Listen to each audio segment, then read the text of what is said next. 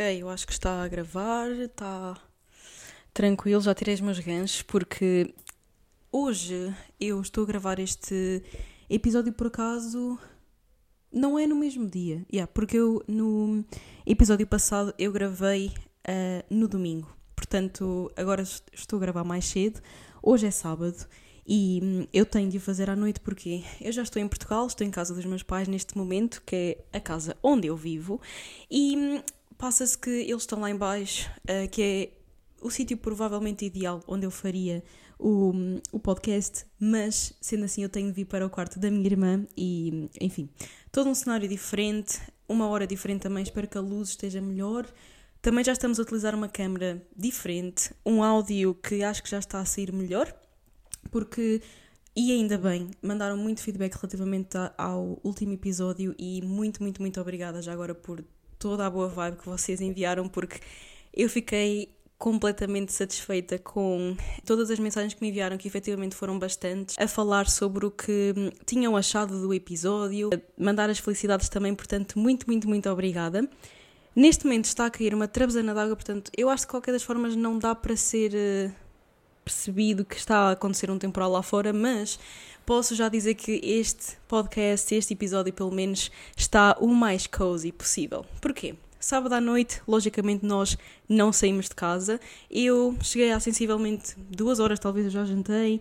Entretanto, também tomei banho e hum, arranjei-me, porque Ainda não estamos nesta fase da relação em que eu posso vir para aqui praticamente de pijama e sem o cabelo arranjado e não sei o quê. Portanto, fui apraltar-me um bocadinho aqui para vocês e, de qualquer das formas, cozy vibes neste, neste episódio. Está efetivamente a chover muito lá fora. Neste momento são, é dia 28 de outubro e são 9h39 da noite, ok?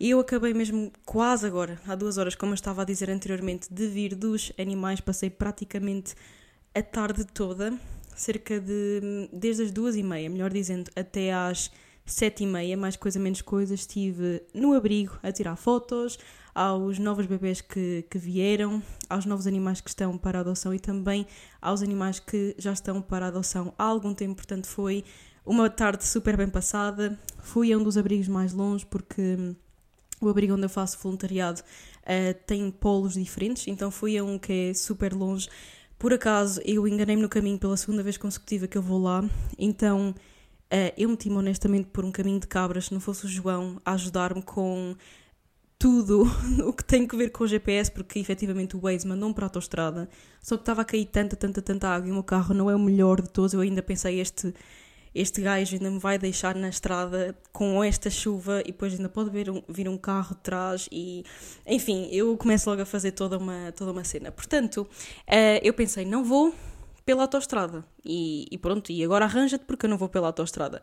Resultado, em vez de virar para a autostrada, eu virei, pronto, para onde seria a direção, a orientação que, pronto, para onde eu teria de ir, logicamente. Só que Resultado, eu virei para um sítio em que eu juro-vos pela minha vida que eu tive quase a certeza de que tinha, neste caso, de ligar ao meu pai uh, para me buscar, porque eu juro-vos que chegou a um ponto em que eu estava numa estrada tão íngreme que eu não conseguia quase ver o fim da estrada por causa dela estar muito lá para baixo, com fossos, fossos assim, aberturas enormes, quase do tamanho do meu pneu. Um, ou dos pneus do meu carro, mas o meu pneu também existe. Um, enfim, eu fiquei fiquei a pensar, ok, eu gosto mesmo dos animais, porque eu odeio andar na autostrada, first things first. Se vocês não, não conhecem este meu lado e que muita gente por acaso não conhece, eu não gosto de andar na autostrada. Então, também qualquer situação com a qual eu me deparo em que eu estou de carro, se tiver outra pessoa ao lado, pronto, é o que é. Mas ainda para mais se for eu, nossa Senhora, ainda por cima estava sozinha, estava a chover muito, eu demorei muito tempo a lá chegar. Mas o que importa é que cheguei e tinha lá montes de bebés à minha espera, gatinhos e, e dogs também. Então, enfim, foi uma tarde a tirar fotos e, enfim, se vocês também forem ao meu Instagram também podem ver algumas delas que eu tenho sempre nos meus destaques. Portanto, vão lá se quiserem morrer de fofura, eu, eu aconselho 100%. Então pronto, fui lá fazer o meu trabalho, a minha contribuição, melhor dizendo, e depois saí, ainda vim ao abrigo aqui mais perto da minha casa para levar umas mantinhas de um lado para o outro, até porque existe uma ninhada nova lá de bebês, mesmo bebês, bebês, bebês.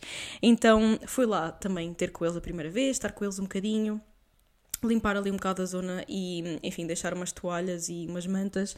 E só depois é que eu vim para aqui. Eu espero já não me ter borratado, mas pronto. Um, só depois é que eu vim para aqui, jantei, etc. O meu dia foi super cheio, com muita, muita, muita chuva, muitas piscinas encontradas, enfim. É o que nós temos. De qualquer das formas, agora e a partir de agora, sábados ou domingos vão ser sempre dias de podcast. Portanto, vou ter de gravar, claramente vou ter de editar, enfim, fazer com que tudo esteja prontinho para sair na segunda-feira às 10 da manhã. Portanto, não há desculpa. Vim para aqui arranjei-me com a ajuda do meu maravilhoso noivo, e muito obrigada se estiveres a ver isto, eu acho que ele não vai ver, mas tudo bem. Muito obrigada, já agora, porque ele é que me ajudou aqui com a câmera, ajudou-me com todo o setup aqui para que, enfim, ficasse melhor para vocês, uma qualidade melhor, uma luz melhor, um som melhor também. Muita gente disse, aliás, algumas pessoas só disseram que o som estava muito baixinho, eu depois efetivamente reparei noutros computadores. Nós tentamos mesmo fazer com que tudo esteja melhor, digamos assim, para vocês. E para isso, aqui estamos. Como eu disse no episódio anterior, já agora bem-vindos a este segundo episódio do Isto Está no Ar. O tópico para hoje vai ser compulsão alimentar. Isto porquê? Um, é o tópico que acho que está no top 1 que as pessoas me pedem para falar. Porquê? Porque já sabem pelo qual eu passei, porque querem saber como é que tudo aconteceu, querem saber um bocadinho mais e também muitas vezes há pessoas a passar pelo mesmo, portanto acaba por ser uma questão de entre ajuda, conhecer a experiência de outra pessoa, ver se há ali um bocadinho de luz ao fundo do túnel, que há sempre, já agora. Portanto, eu reuni aqui montes, mas montes, montes, montes de pontos, só para vocês verem. Isto está grande porque eu pensava que tinha de olhar para o computador, que ele está ali ao fundinho, mas montes de coisas aqui para falar. Eu acho que é um tema extremamente pertinente e se estás aí a precisar de ajuda, não hesites em mandar mensagem porque eu estou aqui para ajudar. De qualquer das formas, eu tenho já bastantes ideias que me foram enviadas e muito obrigada porque todas elas são super bem-vindas, super aceitas, eu fico extremamente feliz e eu estou muito ansiosa por as fazer, honestamente. Mas eu sei que, dado principalmente o facto de toda a gente, ou aliás, não, claramente, não toda a gente, e graças a Deus, mas dado o facto de tanta gente já me ter pedido para falar um, sobre estas questões da compulsão alimentar e sobre tudo pelo qual eu já passei, eu acho que o segundo episódio deveria ser mesmo dedicado a este tema. Portanto, episódio 2: Como é viver com compulsão alimentar. Eu vou organizar as minhas ideias por o início, o agora, tudo o que eu fiz, tudo o que eu faço agora também. Vou contar-vos mesmo tudo detalhadamente e para isso, claramente, eu tirei aqui umas notas, porque senão eu, eu ia me esquecer de alguns pontos. Aliás, ao escrever estas notas, eu lembrei-me de outras coisitas sobre as quais não me iria lembrar se estivesse aqui a falar sem notas. Portanto, espero que aproveitem, espero que gostem também e vão aí buscar umas pipocas porque eu acho que vai ser interessante. A definição de compulsão alimentar, eu acredito que é este o meu primeiro ponto. Eu acredito que muita gente acredita que tem compulsão alimentar ou que tem algum tipo de distúrbio por ter tido um dia, digamos assim, em que não se controlou tanto com a comida e que sentiu uma urgência muito grande para comer ou para continuar a comer. Segundo o Dr. Google e segundo efetivamente muitos doutores e pessoas da área, a compulsão alimentar tem de ter um período mínimo de ocorrências, tem de ter uma frequência mínima de ocorrências para ser considerada e diagnosticada uma compulsão alimentar. No entanto, há muita gente que começa a notar que tem algum tipo de descontrole relativamente à comida e automaticamente começam a autodiagnosticar-se com compulsão alimentar, ok? De certa forma foi o que eu fiz, eu não fui diagnosticada com compulsão alimentar, mas tendo a noção de que há muita gente, mas muita gente que hum, compete, passa por dietas extremamente restritivas, sem nutrientes nenhums, muito poucas calorias, muito cardio, ou seja, muita, muita, muita restrição. Quando para, quando uma pessoa para de competir, quando uma pessoa decide, ok, eu vou aqui fazer uma pausa, vou fazer uma pausa indefinida, basicamente, ou para mesmo, ou então logo a seguir a uma competição, aquilo acaba por descambar um bocadinho. Foi exatamente o que aconteceu comigo, ok? No entanto, comigo eu, como sempre competi enfim, desde os meus 16 até aos meus 20, eu nunca tive claramente a oportunidade de ter aquelas ocorrências muito frequentes de episódios de compulsão alimentar, nem a sua duração foi muito alargada, como é lógico. Eu tinha alguns episódios, logicamente, de. Um, comer bastante, não ter muito controle, porque é normal quando nós competimos uh, e quando passamos efetivamente por uma dieta muito restrita e por muito treino, muita, muita restrição acima de tudo mental, nós acabamos por tentar encontrar um escape e muitas vezes o escape acaba por ser na comida porque é algo que nós do qual nós somos privados, basicamente, quando estamos em preparação ou quando, neste caso, eles estão em preparação. Uh, portanto, é algo que é comum de acontecer, não significa que seja compulsão alimentar, pode ser sim um episódio ou outro, ou, enfim, pode efetivamente ser frequente e pode tornar-se em compulsão alimentar, mas é normal que aconteça logo a seguir a uma prova, é normal que aconteça logo a seguir a uma decisão qualquer sobre parar de competir e tudo mais, até como foi comigo, mas ela só é diagnosticada como compulsão alimentar passado algum tempo. Acima de tudo, o que eu acho que as pessoas devem fazer é não se autodiagnosticarem com um problema que é grave, que é uma coisa com a qual é difícil de lidar, portanto, uma ocorrência, duas ocorrências ou três, eh, logo a seguir a parar de competir ou logo a seguir a decidir que já não há mais dieta, não é per se, digamos assim, compulsão alimentar, ok? Propriamente dita. Portanto, se tem algum tipo de descontrolo, o que eu acho melhor é olharem para o vosso horizonte, ver o que é que vocês querem, realmente analisar como é que as coisas acontecem, o que é que vos leva a comer um pouco mais ou mais descontroladamente e só depois saltar para conclusões ou saltar para autodiagnósticos que, hum, que fazem com que às vezes as coisas ainda piorem mentalmente. Portanto, o culturismo em geral, e pelo menos claramente vou, vou falar disso porque foi o ponto que me levou um pouco mais à, à compulsão alimentar. Isto porque, como eu disse anteriormente, muita dieta, muita restrição, muitos treinos, muitos cardios. Eu lembro-me perfeitamente que tive umas alturas em que, quando tinha de cortar mesmo muito e perder até músculo, que eu andava a fazer cerca de 700 calorias e duas horas e, e meia de cardio por dia, ou até mais. Perante também a restrição e, e também a também período de restrição, as coisas acabam por acumular. E o que acontece é que as nossas hormonas de saciedade e de fome acabam por ficar completamente desreguladas. Portanto, nós acabamos por achar que podemos comer tudo e, e, que nada se vai, vai passar e até sentimos que estamos cheios, mas não conseguimos parar de comer por causa dessas hormonas mesmo. Isso acontece devido à restrição. Portanto, acontece muito no, na indústria de fitness e principalmente no mundo do culturismo, mas é completamente expectável dado o facto de haver uma certa alteração hormonal no que toca, como eu disse anteriormente, às hormonas que têm que ver com a saciedade e com a fome, ok? Portanto, passado um tempo, passado, pelo menos no meu caso assim foi, passado um tempo, passada toda a adaptação e o reajuste à normalidade, que levou o seu tempo, como é lógico e como eu vou explicar, eu comecei a sentir sim que elas já estavam a regular-se melhor e até que hoje em dia estão completamente, absolutamente reguladas. Eu comecei a perceber-me que estava a lidar com algum tipo de compulsão alimentar quando efetivamente parei de competir. Ou seja, o meu o ambiente no qual eu estava inserida no meu último ano competitivo, que envolveu troca de coaches, troca de ambiente, um, um país diferente também, ou múltiplos países diferentes, digamos assim, uh, estar longe dos pais, estar longe, enfim, da minha vida, da minha rotina e do ambiente que me fazia bem, uh, por assim dizer, fizeram com que todo o meu último ano competitivo, que foi constituído por, uh, acredito, umas cinco competições, as duas primeiras correram bem e as outras foram como que se fosse uma bola de neve a cair ali por uma ravina abaixo.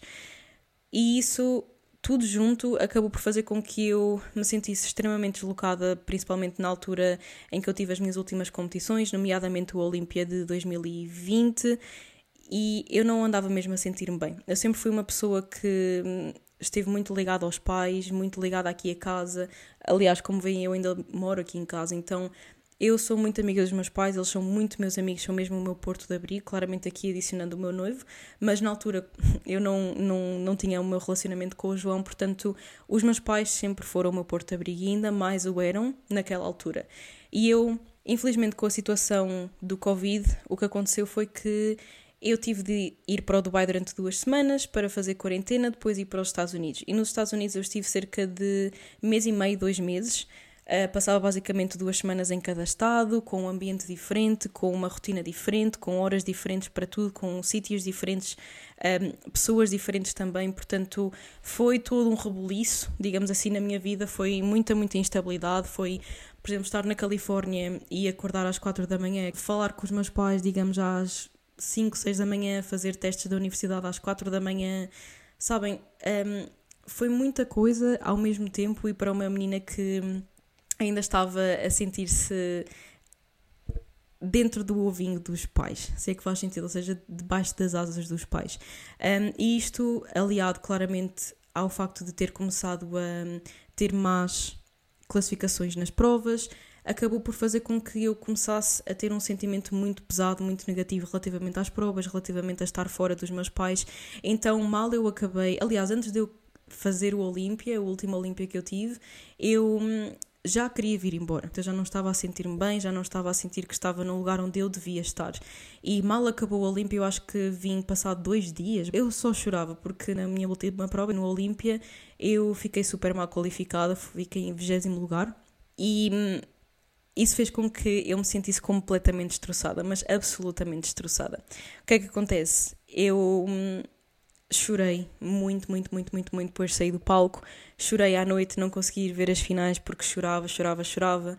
E foi sempre assim: foi a chorar até ao avião, foi a chorar antes de apanhar o avião, foi a chorar no avião. Então eu fiquei tão, tão, tão fragilizada que eu, mesmo a chegar aqui a Portugal, eu era capaz de tentar falar no assunto e não conseguir por causa de chorar e por causa de não querer estar naquele ambiente, naquela questão de hum, ter sido um fracasso para mim. Portanto, eu mal cheguei, o que aconteceu foi Natal, logo. Eh, eu acho que cheguei no dia 22 ou 23, 24 e 25 foi ali sempre a malhar comida, como é lógico.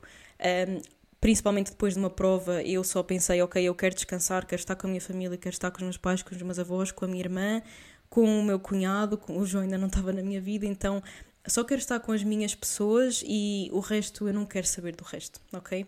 Não quero saber de treinar, não quero saber de, uh, de fazer dieta, logicamente quero só saber de aproveitar com a minha família e com os meus. O que é que acontece? Comi. Comi muito, uh, de tudo, mas muito, muito, muito, muito, muito. E não, é só dia, não foi só o dia 24, foi o dia 25. Depois já sabemos que aquela semana, desde o 25 até ao 31, está ali, quando alguém não tem uma dieta, está ali a navegar um bocadinho na maionese.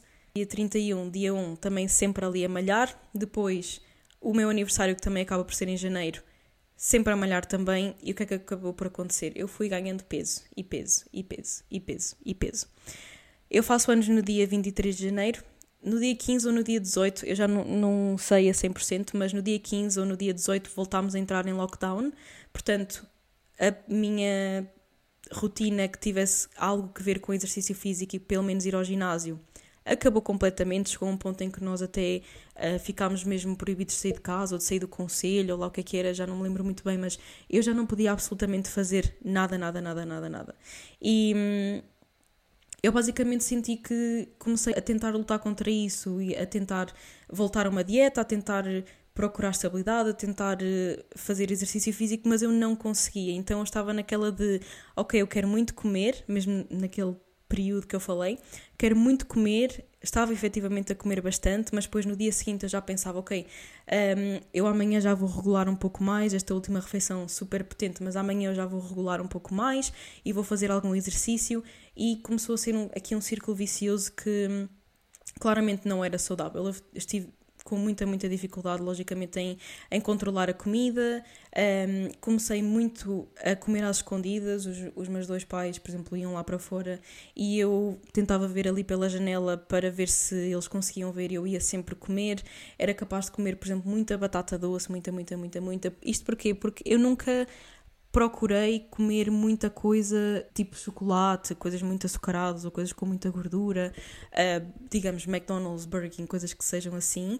Eu queria sempre comida saudável, ou seja, por exemplo, batata assada ou batata doce assada com manteiga de amendoim, que by the way é super bom, se vocês nunca experimentaram, eu, eu aconselho vivamente. Mas eu era capaz de comer à vontade um quilo, um quilo e meio de batata doce com manteiga de amendoim assim, do nada, sabem? Então eu sim perdia bastante um, a capacidade de, de me controlar com a comida e assim, logicamente, eu acabei por pensar: ok, eu tenho aqui uma coisa que eu não estou a conseguir controlar, portanto, eu tenho mesmo de ver como é que eu vou controlar isto, como é que eu vou passar por cima. Procurei ajuda profissional, mas honestamente, ajuda, a ajuda profissional, pelo menos que eu encontrei, era tão cara e.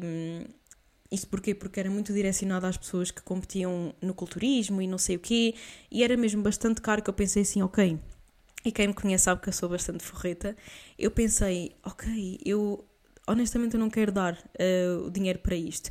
E um, eu até sou capaz aqui de vir dizer, ok, se for, for no vosso caso, por favor procurem um profissional, um profissional, um médico, um nutricionista, seja quem for que tenha uh, conhecimento relativamente às compulsões alimentares.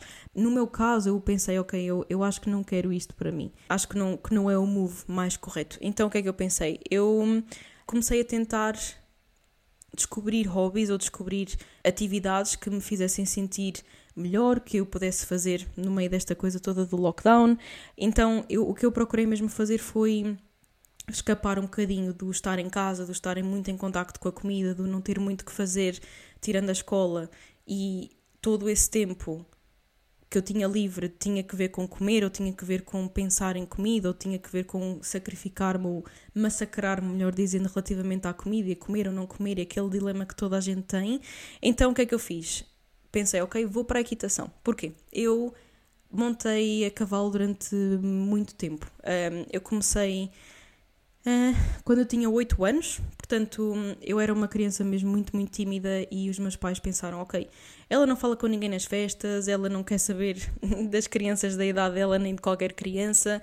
Eu não falava muito mesmo, eu sempre fui aquele tipo de pessoa que quis ficar um bocadinho mais um, quietinha, mas em criança, mesmo assim, muito em pequenina, os meus pais não acharam que isso seria a melhor característica de todas. Então para me ajudarem a socializar um bocadinho mais, a ter um bocadinho mais de facilidade em fazê-lo, eles colocaram-me na equitação. E a partir daí eu fui sempre desenvolvendo melhor as minhas características e fui sendo um pouco, um pouco mais sociável, até que hoje em dia uh, sou super tranquila com essa questão. E como eu sempre me senti bem, bem com cavalos e com animais em geral, eu pensei, ok, eu tenho uma quinta mesmo aqui perto de casa, o que é que eu vou fazer? Eu acho que vou mesmo tentar um, enverdar um bocadinho mais por essa, por essa questão da equitação.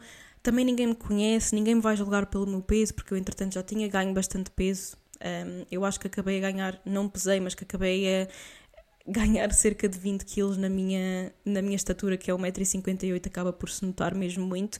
Então eu pensei, ok, vou para os cavalos, porquê? Porque os cavalos não vão julgar, era isso sempre que eu pensava. Claro que há mais pessoas na quinta, mas as, os cavalos nunca vão julgar, era isso que eu pensava sempre. E hum, posto isto, o que é que eu quis mais? Foi ir para os cavalos e inscrevi-me, fui fazer uns passeios com os meus pais, acabei por me inscrever mesmo, fazer algumas aulas até que surgiu a ideia e a oportunidade também de ter uma égua. Comprei uma égua, enfim, gastei rios de dinheiro relativamente a, a esse assunto, mas a, a verdade é que fez-me sair bastante dessa hum, vibe tão negativa e tão em casa, tão caseira, tão centrada nos meus problemas, que hum, só me fez bem, sendo sincera, só me fez bem. Isto porque eu saía de casa, levantava-me 7, 7 e meia, 8, 8 e meia já estava na quinta a tratar dela, já estava a ter atividade, já estava a conhecer pessoas novas também. E por incrível que pareça, eu também comecei a introduzir-me um bocadinho mais na questão do ginásio nessa altura, porque existia um ginásio no sítio onde eu tinha a minha égua. Foi mesmo uma questão de eu voltar a meter-me um bocadinho mais fora de casa, eu ter atividades para desenvolver, atividades para me focar, ter e sabem o que é que eu acho que acaba por ser muito algo que revela sobre a pessoa? É o meu feed, por exemplo, no Instagram do Explore, deixou de ser comida e começou a ser cavalos, basicamente. Eu fiquei super, super, super apaixonada de novo e honestamente eu acho que foi uma uma coisa que me fez sentir super bem. Foi uma altura da minha vida que me ajudou mesmo muito. E depois de ter dado início a esse tipo de atividades, eu acabei por me perceber de que me fazia tão bem que eu já estava sempre a não me focar tanto na comida, pelo menos eu já tinha começado só a focar-me se calhar tipo 80%, 75% na comida, porque eu estava sempre mais ocupada com outras atividades, que é isso que eu acho que acaba por ser mais fulcral, é nós quando temos algum tipo de problema, seja ele qual for no dia, se nós estivermos em silêncio, nós vamos claramente estar a pensar nesse problema, a matutar nele, a pensar, ok, eu se calhar devia ter dito aquilo se fosse um, uma discussão, ou então uh, eu se calhar deveria ter feito de maneira diferente, ou não sei. E vamos estar ali a massacrar-nos e a bater um bocadinho na, na pedra. O tempo foi passando, eu fui, enfim, tendo esse tipo de rotina. Embora desse muito, muito trabalho, eu gostava muito dela porque envolvia claramente tratar do animal de manhã, tratar do animal à noite, e o facto de estarmos em quarentena foi bastante bom porque eu podia dedicar praticamente todo o meu tempo a isso, uma parte à escola, como é lógico, mas todo o tempo foi dedicado a esse tipo de atividades e fez-me extremamente bem. Portanto, eu acho que foi, acima de tudo, a questão de entender, passo número um e ponto número um neste caso, que eu tinha um problema que tinha de tratar e depois foi efetivamente tentar trabalhar com ele para me esquecer do facto de o ter e para, como consequência, ter aquele salto por cima do, do obstáculo. Fast forward para maio, junho, julho, eu comecei, obviamente, a, a voltar às aulas eh, por causa da quarentena que já tinha acabado. Enfim, eu já nem me lembro quando é que tudo passou em termos de estarmos em casa, fechados e não sei o quê, mas eu sei que depois comecei a ter aulas semana sim, semana, semana não, ou duas em duas semanas, já não sei muito bem. Portanto, o tempo foi passando, fui tendo exatamente as mesmas atividades, mas eu depois comecei também a socializar na escola e hum, a reconectar com amigos meus com quem eu já me dava antes do lockdown, estar um bocadinho mais presente porque com a questão toda de competir eu sempre faltei muito às aulas no sentido em que tinha de assistir online ou tinha de fazer as tarefas numa hora diferente por causa de estar fora do país para competir. Portanto, as minhas conexões com os meus amigos na faculdade foram sempre on and off basicamente foram sempre eu aparecer, depois aparecer, depois aparecer novamente, estar praticamente sempre em contacto por causa de ter de fazer as, as tarefas da escola e ter os exames e ter os trabalhos, mas não passava muito disso. E com o facto de eu ter deixado de competir, eu tive mais tempo e também, acima de tudo, mais disponibilidade mental para conectar com as pessoas. Isto levou-me a conectar um bocadinho mais com o João, como é lógico que eu e o João nós conhecemos em 2019, quando tínhamos 18 anos, e hum, nós conhecemos desde, desde então, falávamos volta e meia, não muito, mas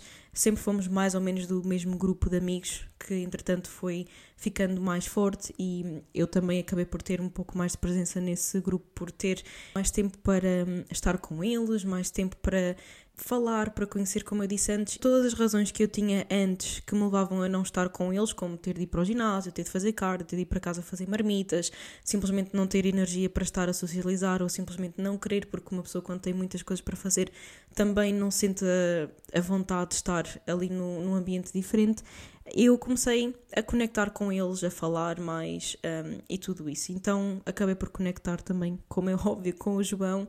Um, começámos a viajar um bocadinho mais, a passar mais tempo juntos, a namorar também. E isso acabou por fazer com que eu deixasse um bocadinho a parte dos animais, ou dos cavalos, neste caso, de parte, porque, como é lógico, as coisas vão evoluindo e eu fiquei um, a ganhar outro tipo de objetivos, a querer aprofundar um bocadinho mais a questão universitária, até porque estou agora a fazer o mestrado, então tudo isso foi acabando por me dar razões para deixar um bocadinho uh, a parte dos cavalos. Acabei por vender a minha égua também e, enfim, acabei por fechar esse capítulo da minha vida que, mais uma vez eu digo, me ajudou muito, muito, muito, de, uma forma absolutamente incrível. Se eu um, não refleti antes nisto, estou agora a refletir e eu acho que foi basicamente um dos fatores cruciais para eu ter seguido com a minha vida um bocadinho mais. Então, posto tudo isto, eu ao longo do tempo acabei por voltar a ter equilíbrio. Notei que passados cerca de oito meses, desde que eu tinha parado de competir, eu comecei a sentir um bocadinho mais de controle com a minha comida, com a quantidade, com o que eu queria também, com o que eu queria comer, com o tipo de comida que eu queria comer porque em férias nós temos sempre os buffets do pequeno almoço e, o jantar e não sei o quê, então eu comecei a sentir, a sentir, eu sinto que digo muito a palavra efetivamente, portanto desculpem, e têm duas opções aqui. Ou ficam chateados ou então bebem um shot por cada efetivamente ou claramente que eu digo, porque hum, quem ficar mais bêbado ganha. Posto isto, então, eu acabei por sentir que, passado cerca de oito meses, eu, eu, eu ia dizer efetivamente outra vez. Foi um quase shot isso, mas pronto.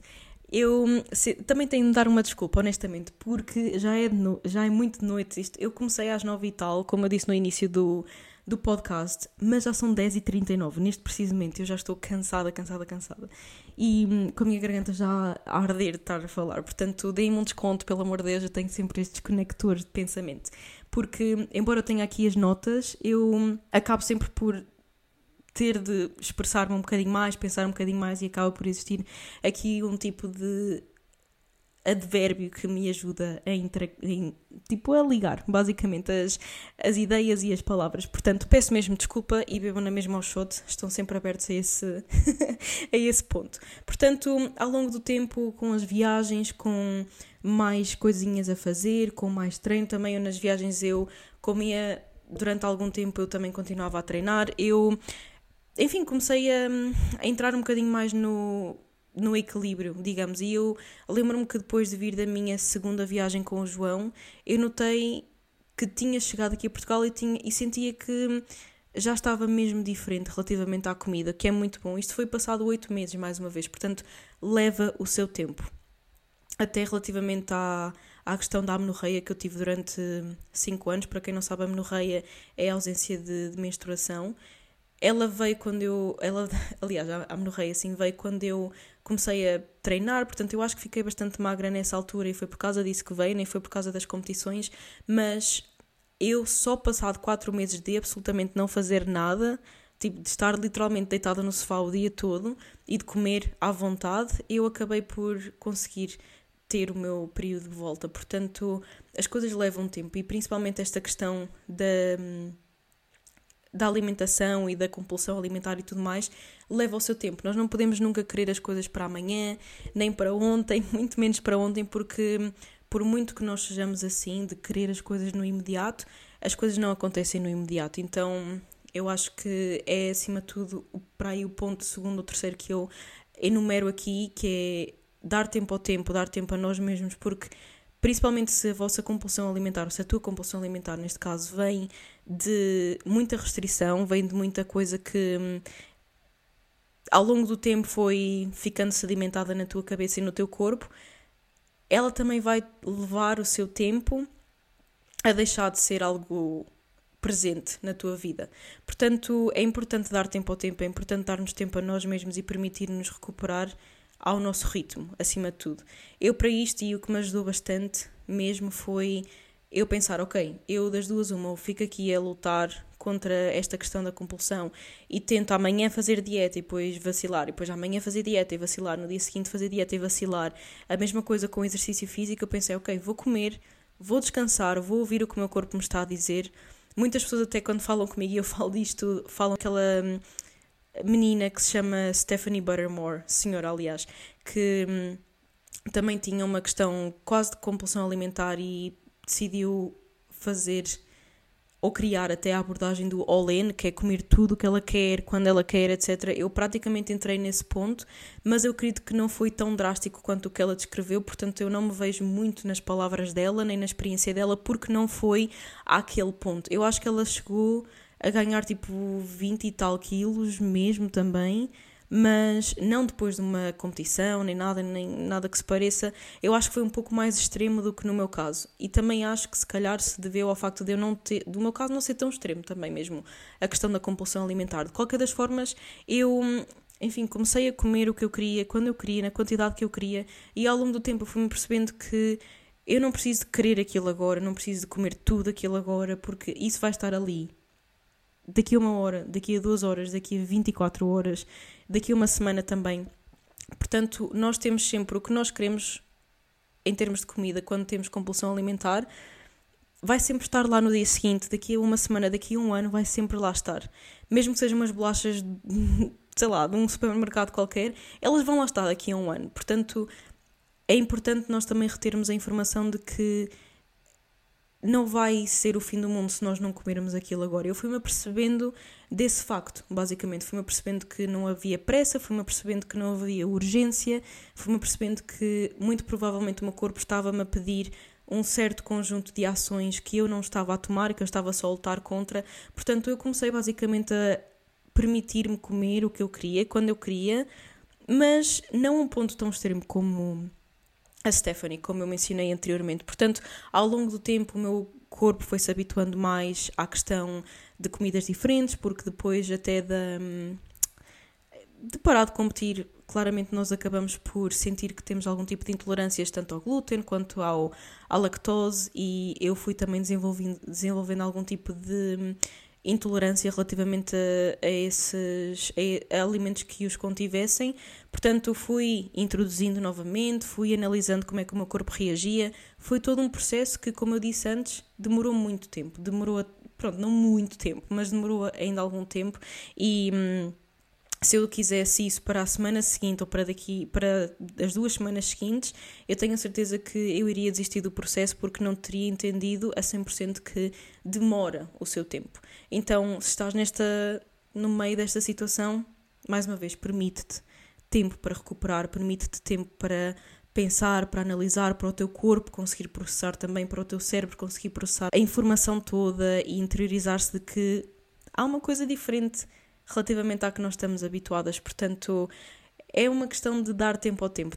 Com isto tudo, o peso foi baixando gradualmente. Eu nem, eu nem sequer me pesava, basicamente eu só olhava para o espelho e pensava, ok, está diferente, comparava fotos e inteirava-me de que sim, que estava realmente diferente.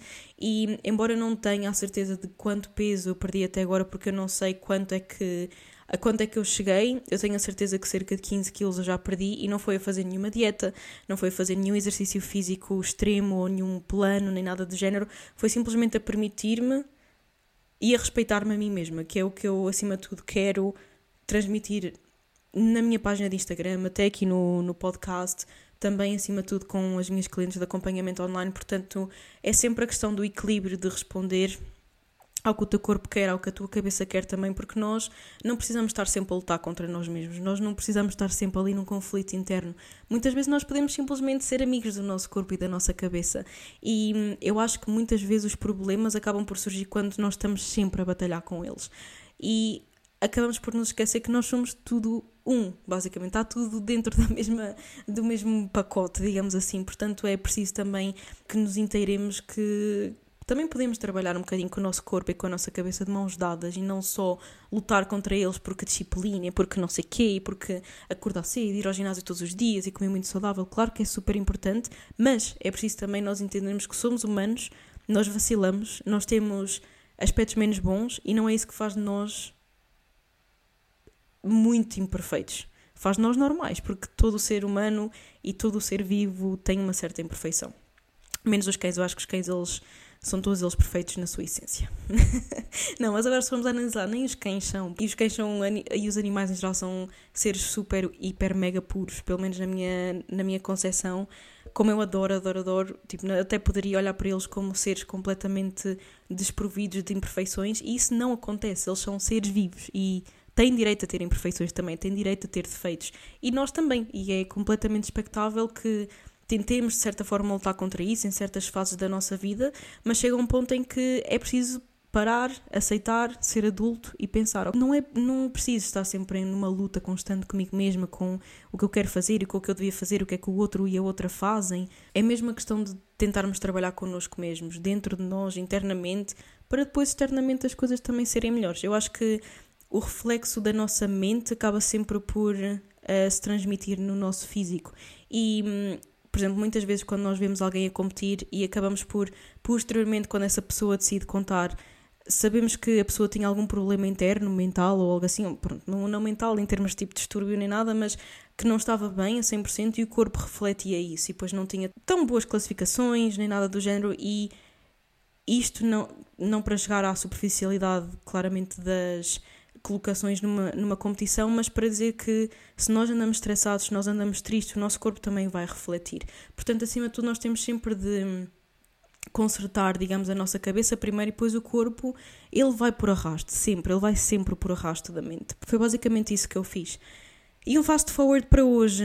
Eu honestamente eu esqueço-me de comer, eu sou sincera, isto até é mesmo prejudicial porque eu às vezes fico tão focada nas coisas que eu tenho para fazer, por exemplo, trabalho, reuniões, um, até muitas vezes já aconteceu ir para o abrigo e estar lá a trabalhar, ou estar lá a limpar, ou fazer o que fosse, o que quer que fosse neste caso, e perder completamente a noção do tempo e ficar naquela de ok, estou com dor de cabeça, estou-me a sentir mal, se calhar é falta de café, não, era falta de comida.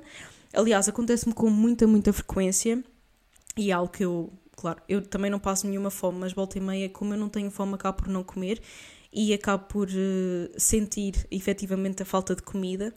O que é que acontece? Até há uns dias um, eu acordei, tive reuniões das nove às não sei quantas, acabei por só comer o pequeno almoço, digamos, à uma até porque eu me sinto bastante mais produtiva quando estou em jejum, pelo menos de manhã, não o dia todo, mas sinto-me assim, sinto que não fico muito hum, molengona, se é que faz sentido. E se eu comer e me for sentar no sofá é tiro e queda para eu ficar absolutamente ensonada, ou se voltar um bocadinho para a cama é mesmo tiro e queda, é ridículo. Portanto, eu gosto de trabalhar até quando dou aulas, eu dou mesmo as aulas em jejum. As primeiras reuniões do dia também tenho-as sempre em jejum e funcionam bastante bem. Há uns dias, até quando estava ainda em Inglaterra, eu comia uma e fomos passear, era o dia do voo, de volta para Portugal, fomos passear e tudo mais e eu cheguei a um ponto que eram tipo 5 da tarde ou 6 e eu assim, eu, eu estou-me a sentir mesmo mal, eu acho que até estou com algum tipo de ansiedade, porque estava com um bocadinho de hum, o coração acelerado, as mãos assim um bocadinho a tremer e coisas assim. Eu assim, fogo, será que foi o café? Eu, é que eu só bebi um cappuccino e, e comi maçãs e tudo mais, mas o cappuccino, será que meteram se calhar dois cafés ou três, porque eu tinha pedido um médio na Starbucks e eu pensei, epá, se calhar foi isso, porque eu não ando a beber tanto café e pode estar a ser um tipo de reação, uma coisa assim. Mas não, é que eu não tinha comido e tinha andado bastante, caminhado bastante, falado bastante também. Então eu estou num ponto, pelo menos da minha vida, em que eu como para saciar a minha fome, claramente para saciar as minhas papilas gustativas, que é super importante, e acima de tudo para me dar energia, acima de tudo mesmo. Portanto, eu posso passar muito tempo sem comer, posso comer com muito mais frequência. Tenho dias em que como bastante, tipo seis refeições que seja, ou outros dias em que eu como duas ou três, vai sempre depender das minhas necessidades energéticas, do que é que eu faço no dia. Se eu não treinar, eu tenho muito menos fome. Se eu treinar, eu tenho muito mais fome. Como é lógico, por exemplo, ontem eu fui ao ginásio. Sou sincera, eu, e isto também para falar do equilíbrio. Ontem fui ao ginásio e. Hum, fui só fazer cardio e tomar um banho, fiz uma máscara no cabelo aqui em casa e abalei para o ginásio para, para fazer um cardio e tomar um banho, porquê? Um, não me apetecia treinar, basicamente. Eu já tenho andado cansada, em Inglaterra andei bastante cansada porque foi muita criação de conteúdo, muito marketing também, muito estágio, muitas reuniões, etc. Muitas tarefas a fazer deitar tarde, acordar cedo, tipo, pronto, o meu cedo, que acaba por ser 8, 8 e meia da manhã, e hum, acaba por ser bastante, acabou por ser muito cansativo mesmo, muita caminhada, volta e meia um treino ou outro, não me apeteceu treinar. Hoje também não fui treinar porque estava a cair um toró de chuva, então não me deu muita vontade, também procurei dormir um bocadinho mais para descansar e hum, pensei, ok, não vou treinar porque eu já tenho aquela coisa dos cães, do, enfim, do abrigo das fotos marcada para a tarde, não vai dar a oportunidade de ir ao ginásio porque o ginásio ao sábado abre só a umas certas horas, então, enfim, pensei, ok, não vou, basicamente. Mas ontem fui, só fiz um cardio e só do cardio eu já fiquei com fome. Então cheguei a casa, comi um pão com, com queijo e presunto, ainda, ainda comi uma peça de fruta e depois fui jantar com, com os amigos. Eu tenho mais fome nos dias em que treino, claro que sim, quer seja um cardio, quer não seja, tenho mais fome nos dias em que tenho mais atividade, é perfeitamente normal. Se eu não treinar e se eu não fizer grande coisa no dia, é normal que eu também não tenha tanta fome, então consequentemente eu não vou comer tanto. Portanto, hoje em dia zero privação, zero preocupação com ir ao ginásio quando não quero, mas também tento logicamente não me desleixar. A mesma coisa na comida, mas não numa quantidade tão grande, porque eu procuro sempre comer o que me apetece ou o que há, não, não procuro preocupar-me neste caso muito. Se houver uma opção saudável, vou para a opção saudável, mas acima de tudo vou para a opção que me apetece mais. E se eu estiver mais por casa, como mais saudável, se for fora, é pá, honestamente eu estou a pagar, portanto eu vou pagar por uma coisa que eu quero comer e não por uma coisa que eu acho que devo comer. Sendo sincera e sem filtros aqui, eu estou a pagar 10 euros ou 20 ou 30 ou 40 ou 50 por uma refeição, eu quero pagar 10 ou 20 ou 30 ou 40 ou 50 por uma coisa que eu quero comer e não por uma salada com pepino, que eu odeio pepino. Portanto, já é logo um alimento que vai ser retirado e que eu vou estar a pagar e ele não vai lá estar, que não vai servir para nada porque é só uma salada e eu vou ficar com fome. Portanto, eu como o que me apetece, logicamente, se eu for sair, um, enfim, jantar no, noutro sítio qualquer, como o que me apetece, por exemplo, se eu for ali ao, ao centro comercial, eu muito provavelmente vou comer vitaminas, porque é a opção mais saudável, é a opção que normalmente me sacia mais e que eu gosto mais de comer também, mas não é porque é mais saudável, é porque me apetece mais e porque eu também gosto de cuidar de mim e tento não ir ao menos saudável, como é lógico, mas é aquele intermédio de não é o mais saudável, não é o menos saudável, é o que eu quero naquela hora e é a melhor opção que, que pode existir, tentando conciliar todos esses aspectos. Como eu estava a dizer, zero privação, zero preocupação com ir ao ginásio. A minha mentalidade sempre foi naturalmente regrada, até escrevi isso e pensei, ah, realmente eu estou aqui a, a esquecer-me de um ponto importante. Eu sempre fui super regrada com tudo e sou mesmo regrada com, com, horas, então é incrível. Eu fico chateada se eu chegar atrasada às coisas, então chateada não, mas fico assim amoada porque não quero mesmo chegar ou deixo chegar atrasada às coisas. E acho que a parte da competição acabou por catapultar isso não de uma forma muito, muito, muito grande, sei que faz sentido, mas acabou por o fazer e acabou por fazer com que fosse mais evidente dentro de mim, porque eu acho que ser regrada e ser produtiva e ser tudo mais também chega ao sucesso, porque foi assim que eu também cheguei ao sucesso e gosto e sinto-me bem acima de tudo. Quando eu sinto cansada, quando eu me sinto cansada de qualquer das formas, eu fica a descansar. Se eu tiver um dia muito puxado ou se tive uma semana muito puxada, também fica a descansar. Se eu não quiser de todo ir ao ginásio e estar, se estiver ali a fazer um frete, eu também não vou ao ginásio. Eu prefiro não criar uma aversão ao ginásio ou criar um sentimento mais negativo relativamente ao ginásio porque devo ir, porque a realidade é que eu não devo ir. Eu tenho a possibilidade de ir, eu vou e vou quando eu quiser porque a vida também funciona assim, como é lógico. Eu, de qualquer das formas, acabo por treinar 5, 6 vezes por semana. Se eu tiver muita ocupação, claramente eu vou menos vezes, mas isso acontece com muito pouca frequência. Sempre que eu vou de férias, procuro também não ir ao ginásio, mesmo para tentar canalizar esses esforços e os esforços tanto físicos quanto mentais, mas acima de tudo físicos, para a exploração do sítio onde, eu estou a passar férias. Portanto, passa mesmo por isso, passa mesmo pelo equilíbrio, passa por dar tempo ao tempo, passa por saber identificar que se tem alguma coisa e hum, querer trabalhar com ela de mãos dadas e ouvir o corpo e ouvir o que é que a nossa cabeça tem a dizer, porque nós também temos uma cabeça para alguma coisa, temos um cérebro para alguma coisa, portanto, acima de tudo, nós temos também de nos ouvir a nós mesmos, é super importante e é esse o conselho, acima de tudo, que eu quero dar, que é, ok, se tens algum problema, acima de tudo, identifica-o, ok, fala com alguém, com pessoas que em quem confies, procura partilhar, procura expressar os teus sentimentos, procura expressar o que é que se passa contigo, o que é que tu tens sentido, o que é que tu não gostas de sentir e depois tenta trabalhar com o problema de mãos dadas. Acima de tudo, se for uma questão de compulsão alimentar, tenta mesmo fazer com que não seja um pesadelo. Tenta fazer com que tu olhes para o problema sendo uma fase da tua vida que vais ultrapassar e depois vais olhar para trás e dizer sim, eu já passei por isto, se quiseres eu ajudo-te, a uma, um terceiro qualquer, mas já fica lá atrás. E olhas para isso com carinho, até porque foi uma altura muito, muito, muito difícil da minha vida e eu olho para ela para trás, olho para ela com carinho, porque foi uma fase que me ensinou bastante, foi uma fase da minha vida em que eu cresci bastante também. E hum, acima de tudo é isso que nós estamos aqui a fazer, estamos a crescer, a ser felizes e a progredir sempre, a desenvolver sempre. Portanto, Tens aqui o segundo episódio. Eu falei que me fartei, eu estou ali a ver um, o limite das horas porque hum, esta câmara tem um limite de 30 minutos de vídeo. Fica aqui o segundo episódio do Isto está no ar. Eu espero que tenhas gostado e, acima de tudo, manda as tuas ideias, manda as tuas sugestões. Sempre que quiseres, eu estou sempre disponível e aberta a todas as opções e todas as ideias que vierem desse lado. E hum, mete like, subscreve se estiveres a ver no YouTube também subscreve, ah, se estiveres a ver no Spotify ou noutros, noutras plataformas e acima de tudo espero que gostes, espero que tenhas gostado e até à próxima segunda-feira.